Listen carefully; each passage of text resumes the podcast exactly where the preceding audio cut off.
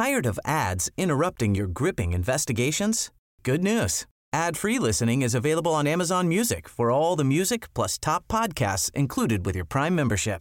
Ads shouldn't be the scariest thing about true crime. Start listening by downloading the Amazon Music app for free or go to amazon.com slash true crime ad free. That's amazon.com slash true crime ad free to catch up on the latest episodes without the ads.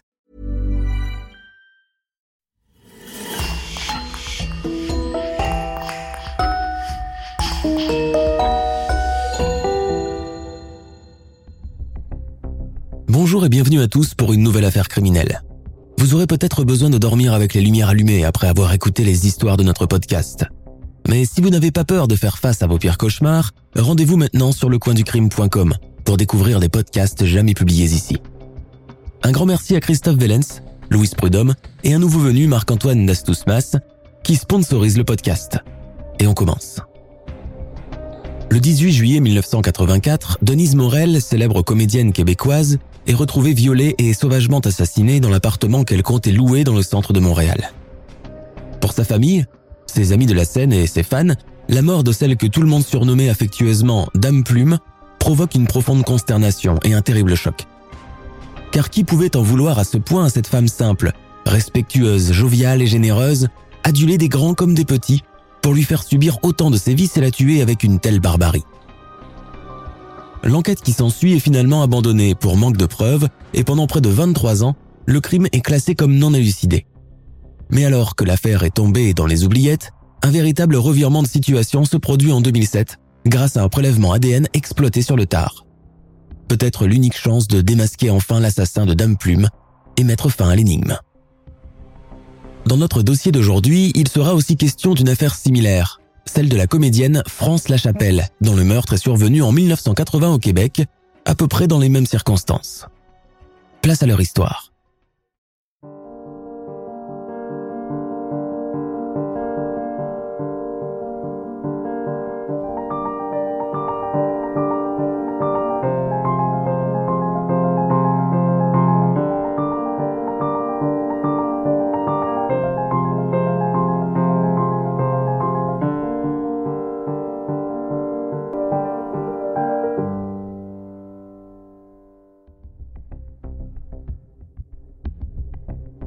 Le 911 J'appelle pour signaler la disparition de ma colocataire Denise Morel.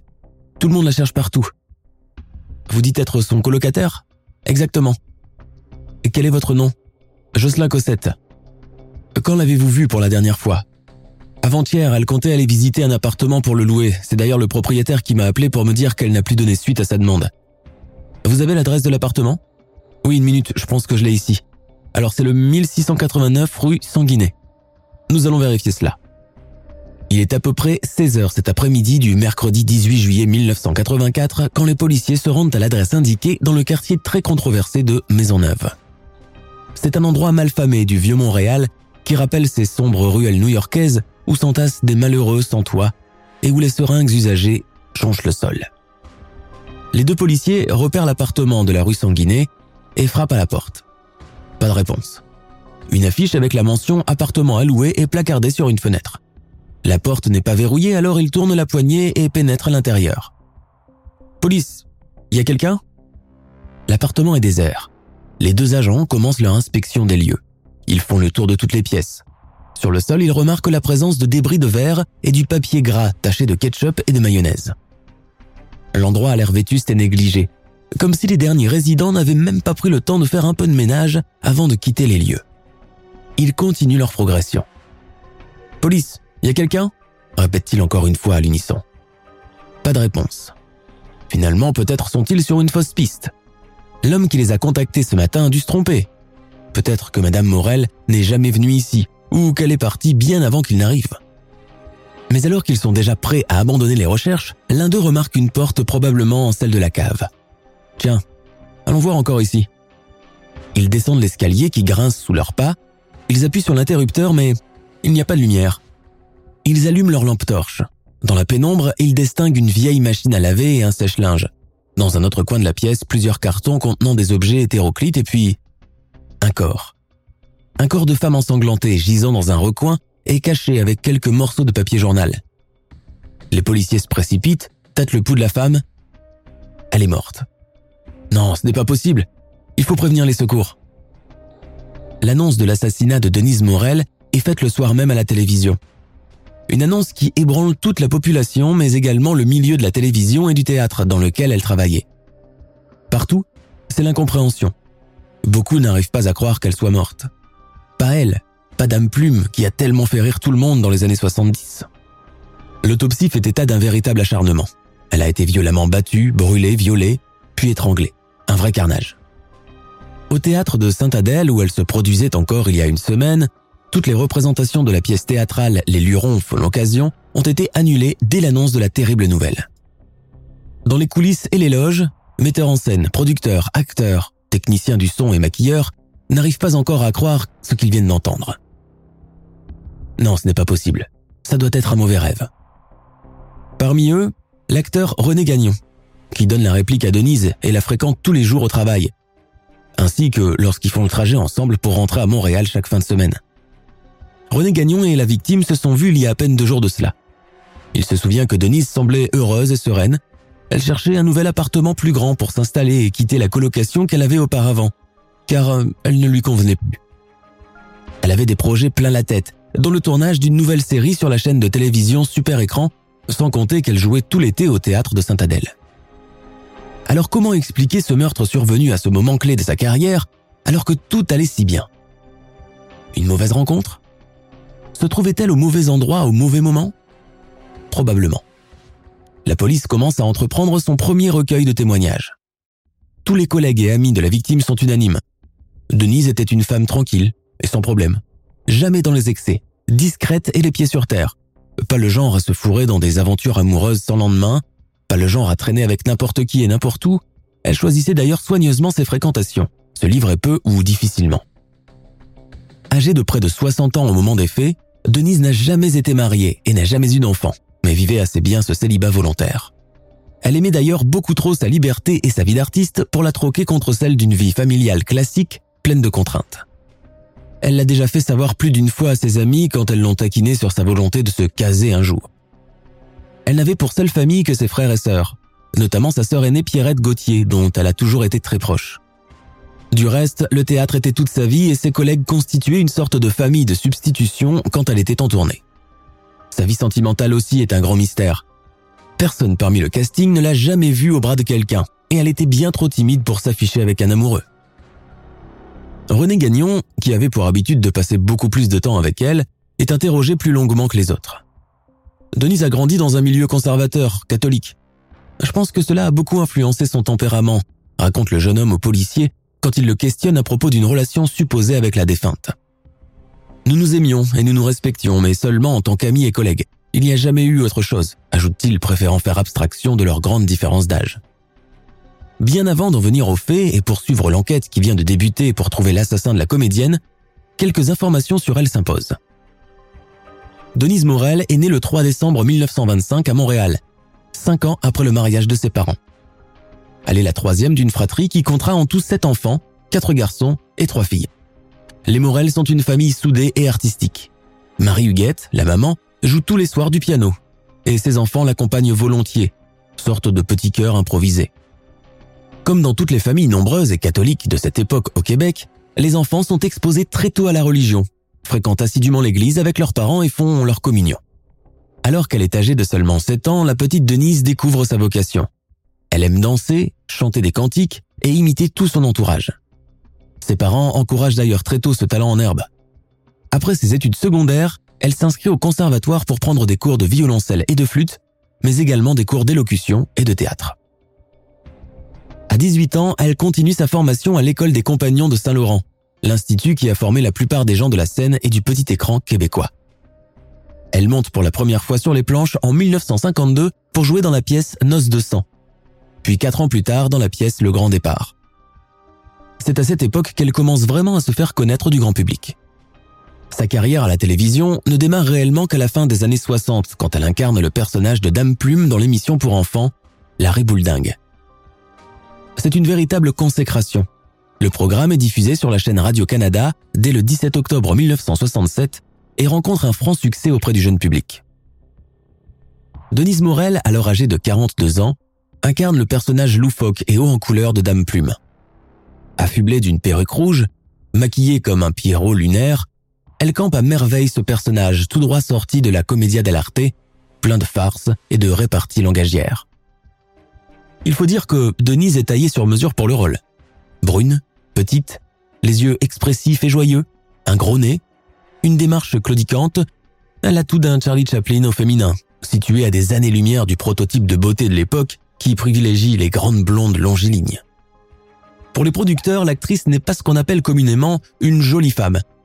Mais cela ne l'empêche pas d'être polyvalente aux multiples facettes, se distinguant aussi bien dans le registre comique que dramatique. Elle est d'ailleurs tour à tour mime, danseuse, chanteuse, imitatrice, pouvant prendre aisément la tonalité vocale d'une petite fille ou, au contraire, celle d'une très vieille dame. Ces innombrables qualités comblent d'ailleurs ses attributs physiques peu en harmonie avec les critères de beauté exigés par les grosses productions. Elle est intelligente, vive, drôle, généreuse, mais également quelqu'un de très modeste et d'accessible dont la célébrité ne lui est jamais montée un seul moment à la tête. Avec le succès de la ribouledingue, Denise est propulsée au devant de la scène. Des propositions pour jouer dans des productions plus sérieuses commencent à pleuvoir. Elle quitte un moment son costume bigarré de dame plume pour celui plus sobre d'une institutrice dans le téléfilm Frédéric. Ou encore elle campe celui d'une mère de famille paysanne dans la série Les Fils de la Liberté. Mais son amour premier est et demeure toujours le théâtre, auquel elle finit toujours par revenir. Elle retourne d'ailleurs rapidement sur les planches l'année suivante. À cette occasion, elle détient la tête d'affiche de la pièce Mademoiselle Roberge boit un peu, où elle incarne une noble désargentée qui rêve de devenir actrice.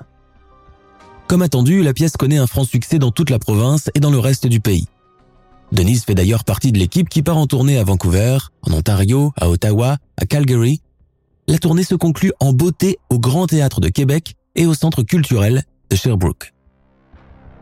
Son ascension continue l'année suivante au Théâtre du Rideau Vert et plus généralement lors de ce qu'on appelle au Québec les théâtres d'été, qui peuvent parfois être joués en plein air comme les spectacles de marionnettes. Elle incarne ses personnages avec un mélange d'autorité et de fragilité, de naïveté et de total don de soi. Pourtant, pour ses collègues comme pour son public qui la trouve attachante, Denise Morel reste une grande énigme, une femme discrète et jalouse de son intimité. Si sur scène elle est volontiers exubérante, bruyante, farceuse et provocante, dans sa vie de tous les jours elle est décrite comme très secrète, peu loquace sur sa vie sentimentale. D'ailleurs, elle n'a jamais donné une seule interview de toute sa carrière, bien que très sollicité par les journalistes. Après la tournée à grand succès de Mademoiselle Robert Je bois un peu, Denise Morel s'installe dans le quartier de la Rivière des Prairies en 1982. C'est un petit quartier résidentiel sans prétention où elle sort toute seule pour effectuer ses courses, généralement à pied, même si sans son exubérant maquillage, les gens n'ont aucun mal à la reconnaître. D'ailleurs, beaucoup s'exclament en la voyant. Oh ben, c'est-il pas la dame Plume dans le rayon des breuvages elle est souvent sollicitée par des enfants ou leurs parents pour signer un autographe, tandis que d'autres, la voyant encombrée de ses sacs de course, lui proposent carrément de la déposer quelque part en voiture. Car oui, autre trait caractéristique de la comédienne, elle ne conduit pas, ne possède pas de voiture et n'a jamais passé le permis de conduire de sa vie.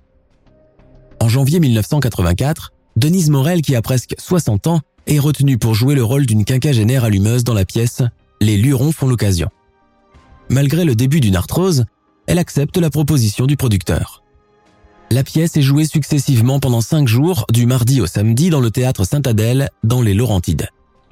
C'est là qu'elle fait la rencontre de celui qui lui donnera la réplique et deviendra son ami intime, l'acteur René Gagnon.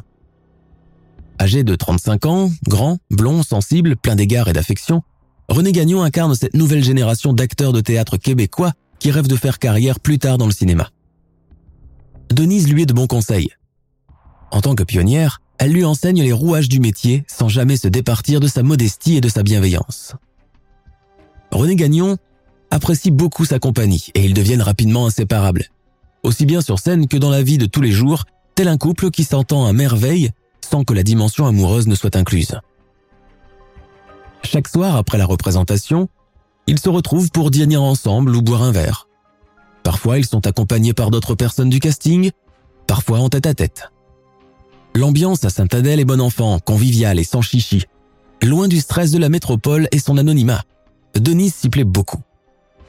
Chaque lundi et dimanche, Jour de leur repos, le couple d'amis fait le trajet ensemble pour rentrer à Montréal en voiture et se partage les frais de carburant. René dépose Denise devant chez elle avant de partir chez lui. Ils conviennent de faire ainsi jusqu'à la fin de la représentation prévue pour fin septembre, la première devant avoir lieu au mois d'octobre. Denise Morel doit aussi réfléchir à une proposition qu'on vient de lui faire. Il y a deux jours de cela, le producteur Jean Daigle est venu la voir dans sa loge pour lui proposer de travailler avec lui dans la série Les Girouettes. Elle doit passer devant un jury fin juillet pour faire les premiers essais. Denise Morel n'a pas d'impresario ni d'assistante et fait tout toute seule. Elle s'occupe des contrats, répond aux coups de fil, accepte ou décline les propositions, toujours avec cette envie permanente de sauvegarder sa vie privée et de ne pas l'étaler. Jean Daigle lui rappelle que le rôle proposé est fait pour elle sur mesure. Mais Denise a bien d'autres problèmes d'ordre pratique à gérer pour le moment, et à leur tête un déménagement. On a beau être comédienne, participer à des tournées, rencontrer des producteurs de cinéma, le train-train quotidien avec sa réalité bien concrète finit toujours par vous rattraper. L'une des raisons pour lesquelles elle veut quitter son appartement de Rivière des Prairies, c'est d'abord pour se rapprocher du centre-ville. La deuxième est que sa maison actuelle ne lui convient plus avec son loyer excessivement cher. Car si on paye généralement bien à la télévision, il y a aussi les périodes de vache maigre que Denise a expérimenté plus d'une fois. Pour réaliser des économies, elle a eu l'idée de prendre un colocataire, le jeune Jocelyn Cossette. Mais partager la vie de quelqu'un, même d'un colocataire, n'est pas chose facile pour la femme qu'elle est, qui depuis des années d'une vie solitaire bien rangée, s'est instauré des habitudes, des manies, des horaires et une liste de choses à faire et ne pas faire. Jocelyn Cossette, de son côté, travaille comme disquaire dans un magasin de musique. Il vient de Montréal, il a la trentaine, il est célibataire et adore faire de la moto. Cohabiter avec Dame Plume est d'autant plus facile pour lui qu'elle n'est presque jamais sur place. Toujours dans le tourbillon incessant de ses tournées théâtrales et ses répétitions, ce qui fait qu'il a l'appartement rien que pour lui 5 jours sur 7 parfois plus longtemps quand elle se trouve à l'autre bout du pays. Pourtant, dès son retour à la maison le dimanche soir, elle ne peut s'empêcher de lui faire la leçon. Jocelyn, tu as oublié de sortir les poubelles. Jocelyn, tu as oublié de vider le lave-vaisselle. Jocelyn, tu as laissé des vêtements humides dans la machine à laver et maintenant il y a une odeur épouvantable, et ainsi de suite. Le jeune homme a l'impression de vivre avec sa mère. Dame Morel, laissez, je vais m'occuper de ça quand j'aurai fini et il ne le fait jamais, trouvant toujours un bon prétexte pour filer sur sa moto pour aller rejoindre ses amis à la taverne. J'ai l'impression de vivre avec un enfant en bas âge, confie-t-elle à René Gagnon quand ils se retrouvent le mardi matin pour aller ensemble à Saint-Adèle. Vire-le, qu'est-ce que tu attends? Et prends-en un autre, moi par exemple. Tu n'es pas drôle, René. Peut-être que c'est moi qui suis devenue trop grincheuse et acariâtre. Non, en fin de compte, c'est moi qui vais partir. Prendre un petit appartement toute seule au centre, proche de tout. Oui, c'est une idée. Denise Morel passe la semaine à éplucher les petites annonces dans les journaux, à la recherche du précieux sésame. Elle découvre avec désolation que les prix des loyers ont doublé, sinon triplé, en comparaison avec les années précédentes. Décidément, vivre à Montréal nécessite à présent d'être millionnaire, à part si on veut se retrouver dans un deux pièces sous les planchers. Contrariée, elle abandonne le journal et va s'apprêter pour monter sur scène. Nous sommes début juillet 1984 le printemps québécois, d'habitude si froid, a cédé la place à des températures estivales nettement bien au-dessus de la moyenne. Denise Morel, qui n'a pas encore réussi à trouver un nouvel appartement, continue ses recherches dans les journaux. Malgré les tuyaux donnés par ses amis, elle préfère s'occuper de la chose toute seule. Les représentations quasi quotidiennes, les longs trajets en voiture entre les Laurentides et Montréal commencent aussi à la fatiguer. Le week-end du 10 juillet 1984, elle laisse partir seule René Gagnon tandis qu'elle s'installe dans la loge de Sainte-Adèle pour y passer ses deux jours de repos. Le dimanche du 15 juillet 1984, elle est de retour à Montréal sans son amie qu'elle appelle pour le prévenir qu'elle est revenue plus tôt afin de continuer ses recherches d'appartement. Elle a d'ailleurs d'ores et déjà fait ses cartons, prévenant Jocelyn Cossette de se trouver un nouveau colocataire dans les plus brefs délais. En feuilletant les pages d'annonces, Denise Morel pense avoir enfin trouvé la perle rare. Appartement à Henri Julien, Trois pièces, cuisine et salle de bain, balcon bien aéré, loyer à négocier. Veuillez contacter Monsieur Intel pour plus de renseignements. Denise compose le numéro. La voix joviale d'un homme lui répond à l'autre bout du fil. Ah non, désolé madame. Cet appartement n'est plus disponible. Une autre personne vous a précédé. Oui, mais j'ai peut-être autre chose qui pourrait vous intéresser. Où ça? Rue Sanguinet. Mais c'est en plein centre-ville. C'est parfait. Je veux juste vous avertir que la porte n'est pas verrouillée, les anciens locataires sont partis avec les clés. Vous vous rendez compte, cette ville est devenue une véritable jungle. Quoi qu'il en soit, vous semblez être une personne de bonne foi et, de ce fait, vous pouvez aller visiter à votre guise et nous en parlerons demain, lui suggère le propriétaire de l'appartement, qui s'excuse encore une fois de ne pas être disponible le jour même. Le mardi 17 juillet 1984, vers 10 heures du matin, Denise Morel se rend à la banque Laurentienne située à Saint-Laurent. La journée s'annonce belle.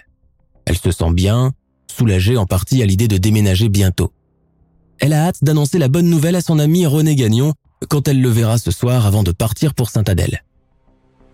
À la caisse de la banque, Denise fait un retrait de 200 dollars, puis se rend à pied jusqu'à la rue Sanguinet pour visiter le deuxième appartement comme convenu au téléphone avec le propriétaire. La rue Sanguinet est petite, étroite et parallèle avec celle de Saint-Denis dans le quartier de Maisonneuve, réputée pour être mal famée et fréquentée par les sans-abri de jour comme de nuit. L'ensemble ne paye pas de mine en effet. Denise remarque que les poubelles débordent dans une longue allée sans déranger personne et que des détritus jonchent le trottoir sur lequel elle est en train de marcher. Bonjour la négligence. Du jamais vu dans son ancien quartier de Rivière des Prairies. Commencerait-elle déjà à regretter sa décision? Pas pour le moment en tout cas. Elle continue à avancer jusqu'à arriver devant l'adresse indiquée. Elle constate qu'en effet, la porte n'a pas été verrouillée. Avec beaucoup de précaution, Denise la pousse doucement et pénètre à l'intérieur. Quand elle pose le doigt sur l'interrupteur, elle s'étonne qu'il n'y ait pas de courant. Du reste, une odeur pestilentielle règne dans tout l'appartement. Une chose est sûre, les précédents locataires, qui sont partis avec les clés, n'étaient pas de grands amateurs de ménage. À ce moment précis, Dame Plume ne sait pas encore qu'un effroyable danger la guette, tapis dans l'ombre, en train d'observer tous ses faits et gestes. Il est 18h30. Accoudé sur la portière de sa voiture, René Gagnon guette l'arrivée de son ami. Ils se sont donné rendez-vous précédemment au même endroit habituel près de Mont-Royal. Ce soir, ils vont jouer une énième représentation des Larrons pour l'occasion. Mais pourquoi Denise est-elle en retard aujourd'hui? s'étonne René Gagnon. 18h45, 18h50, 19h10, 19h15, elle n'apparaît toujours pas. Le jeune homme commence à s'impatienter sérieusement. L'inquiétude aussi commence à le guetter. Connaissant la ponctualité de Denise, il sait qu'il lui serait impossible de le laisser planter là pendant plus d'une demi-heure sans donner de ses nouvelles.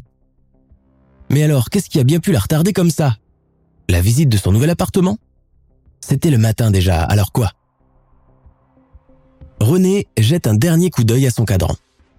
19h30. À peine le temps d'arriver au théâtre et de se préparer pour monter sur scène. Tant pis pour Denise. Dépité, il remonte dans sa voiture et démarre à toute allure. Espérons qu'elle soit déjà sur place. Arrivé à Sainte-Adèle, René Gagnon est immédiatement intercepté par le metteur en scène. Denise n'est pas là? Ben non. Vous deviez pas venir ensemble? C'est la consternation générale. Il est trop tard pour trouver une remplaçante, trop tard pour lui faire répéter son script. Le producteur n'a d'autre choix que d'annuler la représentation de ce soir. Dame Plume incarne le rôle principal et porte toute la pièce sur ses épaules. Impossible de faire autrement. Pendant ce temps, René Gagnon, de plus en plus inquiet, tente de joindre l'appartement de Denise. Le téléphone sonne, sonne sans réponse. À la quatrième tentative, quelqu'un décroche enfin. L'acteur pousse un soupir de soulagement. Ouais, Denise? Non, c'est Jocelyn qui est à l'appareil. Je suis René Gagnon, son ami et collègue. Denise n'est pas à la maison? Euh, non, elle devait visiter son nouvel appartement ce matin. Oui, oui, je sais, s'impatiente René. Vous n'avez pas une idée sur l'endroit où elle pourrait être? Elle ne vous a rien dit en partant? Ben, si, que mon contrat de location va être suspendu et que... Bon, merci. René Gagnon passe une bonne partie de la nuit à passer des coups de fil à gauche et à droite. Il contacte les hôpitaux de Montréal, les stations-service, les centres d'accueil, le service des urgences, mais Denise ne semble être nulle part. En dernier recours, il compose le 911, celui de la police. Le lendemain, Jocelyn Cossette est contacté à son tour par le propriétaire du nouvel appartement. Lui aussi est resté sans nouvelles de Madame Morel depuis la veille. Il a attendu son retour au sujet de sa visite en vain. C'est à ce moment que Jocelyn Cossette prend la bonne décision de contacter la police pour leur fournir l'adresse de la rue Sanguinet. Au théâtre de Sainte-Adèle, c'est l'ébullition. Si Denise a choisi d'arrêter, il fallait au moins qu'elle prévienne. Dans la foulée, une jeune débutante, Louise Rémy, est choisie pour assurer la relève et la remplacer lors des représentations suivantes. Il est environ 18 heures quand René Gagnon arrive tout pâlé en sanglots dans le bureau de la régie. Denise, Denise a été retrouvée morte. Le cadavre est retrouvé aux environs de 16 heures dans la cave par les deux policiers envoyés sur place. Les secours arrivent pour faire l'état des lieux. Chaque pièce de l'appartement est fouillée et toutes les empreintes sont prélevées. Le lieutenant Laurent Gavreau de la Sûreté du Québec arrive à son tour sur le lieu du crime. Il remarque que le corps de Madame Morel présente des traces de violence inouïe. Elle a été préalablement battue, violée puis brûlée. Le meurtrier s'est acharné sur elle, l'a frappée avec un objet contondant au visage et sur les bras avant de l'étrangler à main nue, puis avec une corde, retrouvée là sur le sol. Le mobile du crime est pour le moment le grand inconnu. Les policiers n'arrivent pas à comprendre autant de sadisme et d'acharnement. Entre-temps, le propriétaire de l'appartement, alerté par la police, arrive à son tour sur les lieux pour faire la macabre découverte. Les policiers lui posent quelques questions d'usage avant de l'envoyer au commissariat pour y être interrogé plus longuement. Les enquêteurs s'occupent d'emporter toutes les pièces à conviction, à savoir un carton d'allumettes qui a servi à chauffer l'objet contondant, une corde, un bout de fer et une empreinte de pied tachée de sang. Ils prélèvent également des poils pubiens de la victime et des traces de sperme. Sur le sol, le sac de Denise Morel et tout son contenu a été éparpillé. L'assassin a également emporté avec lui les 200 dollars qu'elle avait retirés à la banque peu avant cela. Le médecin légiste qui entreprend l'autopsie du cadavre de Denise Morel conclut que les premiers coups portés ont été faits avec les poings. Par la suite, un objet a été utilisé pour réaliser les blessures, un objet chauffé à blanc avant d'être appliqué sur les différentes parties de l'anatomie de la défunte. Par la suite, la défunte a été étranglée par voie manuelle suivi d'une strangulation réalisée à l'aide d'une corde.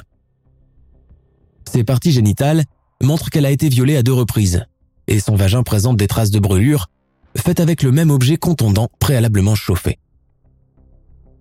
Le lendemain, l'ensemble des Québécois apprennent, ébranlés, la terrible nouvelle de l'assassinat de Dame Plume. Les détails de sa sordide agonie sont relatés dans les journaux, sans état d'âme, elle qui toute sa vie a toujours veillé à préserver sa vie privée loin des feux des projecteurs. Durant l'enquête, trois hypothèses sont retenues. D'abord, nous avons celle du vol qui a abouti au crime. Selon les enquêteurs, le voleur aurait suivi Denise Morel dès qu'elle est sortie de la banque avant de s'introduire en douce dans l'appartement dans l'espoir de la voler, pensant probablement qu'il y avait une forte somme d'argent dans son sac. Cette dernière aurait paniqué ou tenté de s'enfuir et les choses se sont précipitées. Le contenu du sac retrouvé éparpillé par terre avec les 200 dollars manquants serait la preuve que l'agresseur n'avait pas pour objectif premier de tuer Denise Morel, mais bien plus de la voler. Cette hypothèse, bien que très probable, finit par être rapidement écartée des investigations. Selon le lieutenant Gavreau, un voleur expérimenté n'aurait pas tué sauvagement Madame Morel dans le but de lui soutirer la somme de 200 dollars. Mais alors que l'enquête continue son avancée, voici qu'une deuxième hypothèse vient d'effrayer la chronique. En effet, un témoignage important retient l'attention des policiers et voici ce qu'il affirme. Le mardi 17 juillet 1984, un livreur de la rôtisserie au poulet doré raconte qu'il a stationné son minivan dans la rue Sanguinet pour effectuer une livraison. À son retour, il a aperçu un étrange individu sortir de la ruelle Saint-Denis. Il semblait hagard comme sous l'effet de stupéfiants. Il marchait d'ailleurs d'une façon irrégulière, titubant et trébuchant à chaque pas. Ses cheveux étaient bruns et frisés, et il portait un pantalon blanc taché de sang. Le livreur ajoute qu'il l'a aperçu entre 16h30 et 17h30, ce qui coïncide avec l'heure où la victime a été retrouvée par les policiers.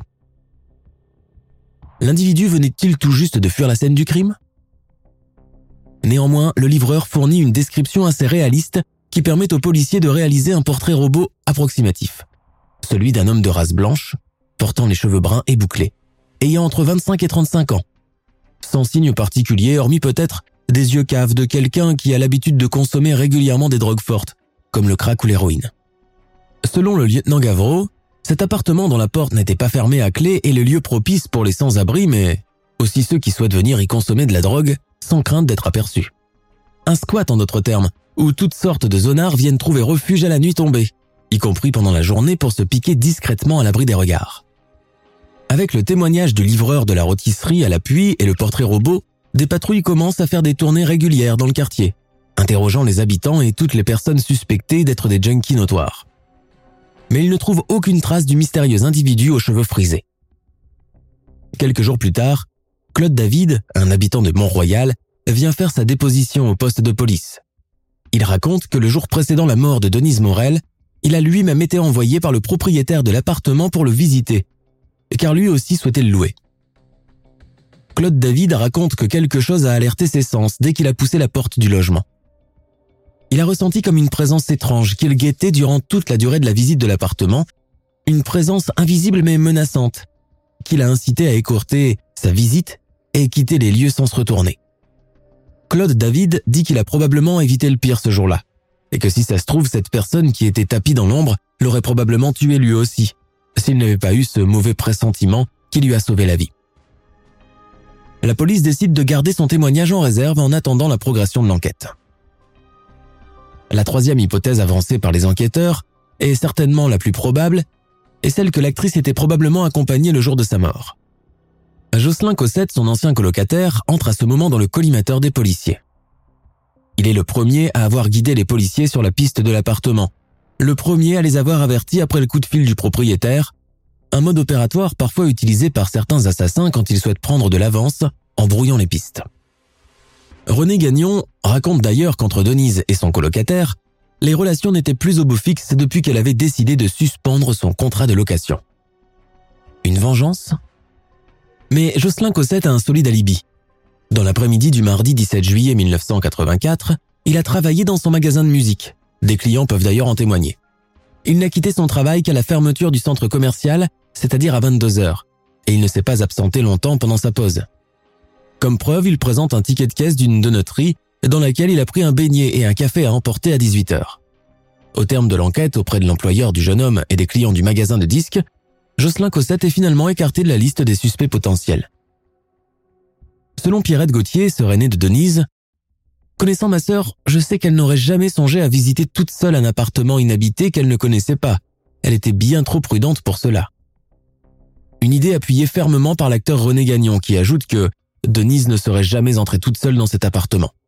La connaissant et connaissant le quartier, je ne pense pas qu'elle y serait allée toute seule sans se faire accompagner par quelqu'un auquel elle faisait entièrement confiance. Alors, qui a bien pu accompagner Denise Morel ce jour-là? Fouiller la vie intime de la victime est d'autant plus difficile pour les enquêteurs qu'elle n'a jamais eu l'habitude d'en parler de son vivant. Denise Morel avait une personnalité secrète qui a ajouté une couche à la part d'ombre qui entoure son meurtre inexpliqué. Ni sa famille, ni ses amis, ni ses collègues ne lui connaissent un amoureux, ou du moins une liaison, à croire qu'elle était complètement chaste. Mais était-ce vraiment le cas? Pierrette Gauthier se demande d'ailleurs si sa sœur n'était pas menacée par quelqu'un, n'avait pas peur de quelqu'un en particulier, ne craignait pas pour sa vie ces derniers temps. La piste d'un amoureux secret est conduit qui a décidé de se venger en dernier recours. La police épluche tout l'agenda téléphonique de Denise à la recherche de quelques numéros de téléphone suspects. Une adresse, un nom étranger à ceux qui se trouvent d'habitude dans son carnet, mais il ne trouve rien. Les obsèques de Dame Plume ont lieu le lundi 23 juillet 1984 à l'église Saint-Clément. En présence de toute sa fratrie, mais aussi de tous ses collègues du théâtre, ses collaborateurs et des personnalités du petit écran québécois. Sa mort inexpliquée et barbare a bouleversé toute la communauté francophone du Canada.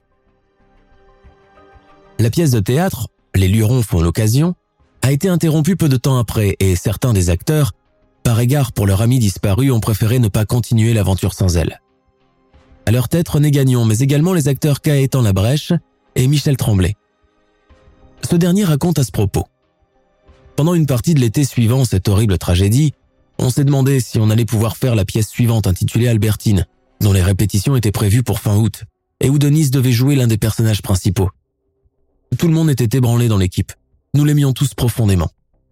Pendant plus de 20 ans, le dossier Morel est resté sans suite. Hormis les pièces à conviction prélevées par la police sur le lieu du crime, aucun nouvel élément n'est venu donner un rebond à l'affaire et permettre d'explorer de nouvelles pistes.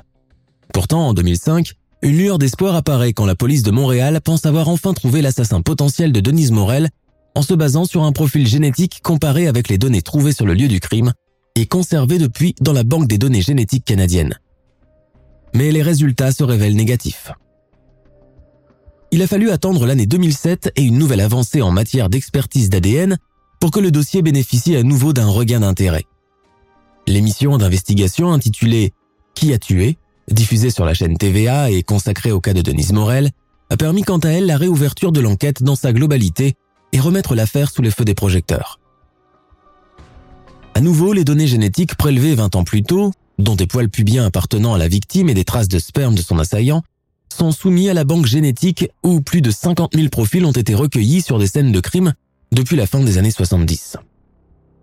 Parmi ces profils, un seul sort du lot.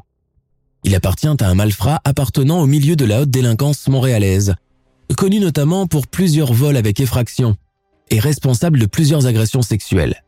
Son nom Gaëtan Bissonnette. Âgé de 26 ans au moment de l'assassinat de Denise Morel, Gaëtan Bissonnette a depuis fait plusieurs allers-retours en prison pour différents délits. Vente de drogue, trafic d'armes, viol et agression sexuelle sur mineurs. Ironie du sort, c'est son dernier délit en date, un vol à main armée dans un supermarché en 2006, qui a permis à la police de l'écrouer. Gaëtan Bissonnette passe rapidement aux aveux. Il dit avoir frappé, violé et tué Denise Morel dans l'appartement de la rue Sanguinet, le 17 juillet 1984, avant de prendre la fuite pendant la nuit. Il raconte qu'il squattait dans l'appartement vide de ses propriétaires parce qu'il venait de sortir de prison et n'avait nulle part où aller. À cette époque, il consommait quotidiennement de l'héroïne, était à court d'argent et en manque. Il avoue avoir volé les 200 dollars retirés à la banque par la victime. Le meurtrier raconte que l'arrivée impromptue de l'actrice a bouleversé le cours des événements. Ils se sont retrouvés nez à nez dans le couloir. Au début, il voulait juste lui prendre son argent pour se procurer sa dose. Mais les choses ont dégénéré. Denise a paniqué et s'est mise à crier et à courir dans tout l'appartement alors il l'a tuée pour qu'elle se taise comme il dira. Gaëtan Bissonnette se rétractera par la suite en disant qu'il n'a jamais voulu tuer Denise Morel, que c'était purement accidentel, espérant ainsi réduire la lourde peine de prison qui se profile déjà à son encontre. Le juge du palais de justice de Montréal rejettera pour sa part cet aveu créé de toutes pièces. Son procès s'ouvre le 16 novembre 2007, au terme duquel Gaëtan Bissonnette est condamné à une peine de réclusion criminelle à perpétuité, assortie d'une peine de sûreté de 20 ans. Pour l'entourage familial et professionnel de la comédienne, cette sentence, bien qu'arrivée tardivement, a permis de rendre justice à titre posthume à la personne formidable et généreuse qu'elle était. Aujourd'hui, le quartier malfamé de Maisonneuve, où a eu lieu le crime, a fait peau neuve. Peuplé dans les années 70-80 par des junkies et des sans-abri, il regroupe à présent des logements étudiants, des lofts, des cafés branchés et des boutiques de hipsters très sophistiqués. Cette nouvelle génération ignore tout de l'assassinat de Denise Morel, ainsi que des circonstances dans lesquelles il s'est déroulé. D'ailleurs, un habitant de l'autre rive du Saint-Laurent a même failli acheter l'appartement dans lequel a eu lieu le crime, ignorant complètement son passé tourmenté. À l'instar de l'affaire Morel, une autre affaire criminelle similaire a eu lieu le 22 octobre 1980, faisant pour victime une jeune comédienne du nom de France Lachapelle, retrouvée poignardée de plusieurs coups de couteau dans son appartement de la rue de la Tourelle, à Québec. Comme Denise Morel quatre ans plus tard, France Lachapelle jouait dans plusieurs pièces de théâtre et était au sommet de sa carrière au moment des faits. Elle avait 22 ans lorsque son assassin s'est introduit chez elle pendant la nuit, l'a violée, l'a poignardée, avant de mettre le feu à l'appartement. Ironie du sort, l'un des principaux suspects sera Robert Lepage, célèbre metteur en scène avec lequel a travaillé Denise Morel en personne. Il sera par la suite blanchi et écarté de la liste des suspects. Le meurtre de France Lachapelle a depuis été classé comme non élucidé, rejoignant de ce fait le triste palmarès des féminicides survenus dans l'ensemble de la province de Québec entre les années 80 et 90. L'écrivain Jacques Côté lui consacrera un livre, France Lachapelle, Autopsie d'un crime imparfait. Avec l'avancée en la matière de la médecine médico-légale et l'expertise génétique, beaucoup de crimes restés irrésolus pendant de longues années ont finalement trouvé une réponse. Au Canada, pays démocratique, égalitaire et réputé pour sa sécurité et son faible taux de criminalité, il est difficile d'imaginer que des meurtres ayant pour principale victime des femmes soient encore aujourd'hui au sommet de l'affiche. Entre 1997 et 2005, un climat de peur et de paranoïa a régné dans toute la province de Québec, où pas moins de 600 femmes ont été assassinées dans des circonstances troubles et mystérieuses. Pour l'écrivaine et militante féministe Christine Brouillet, le souvenir de l'assassinat sordide de France Lachapelle et Denise Morel ébranle encore aujourd'hui la société civile. Elle conclut sur ce propos. Ce qui frappait tout le monde, c'est que ça s'était passé tout près. Cela montrait que ce genre de meurtre pouvait survenir non seulement dans une grande ville comme New York ou Paris, mais également au Québec.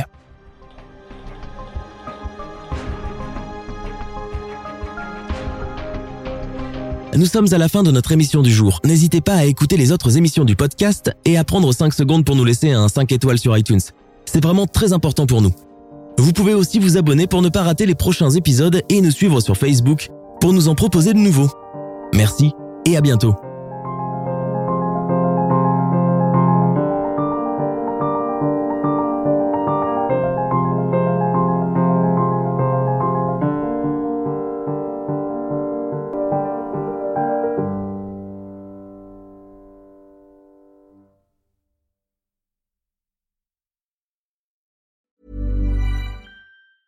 Tired of ads interrupting your gripping investigations?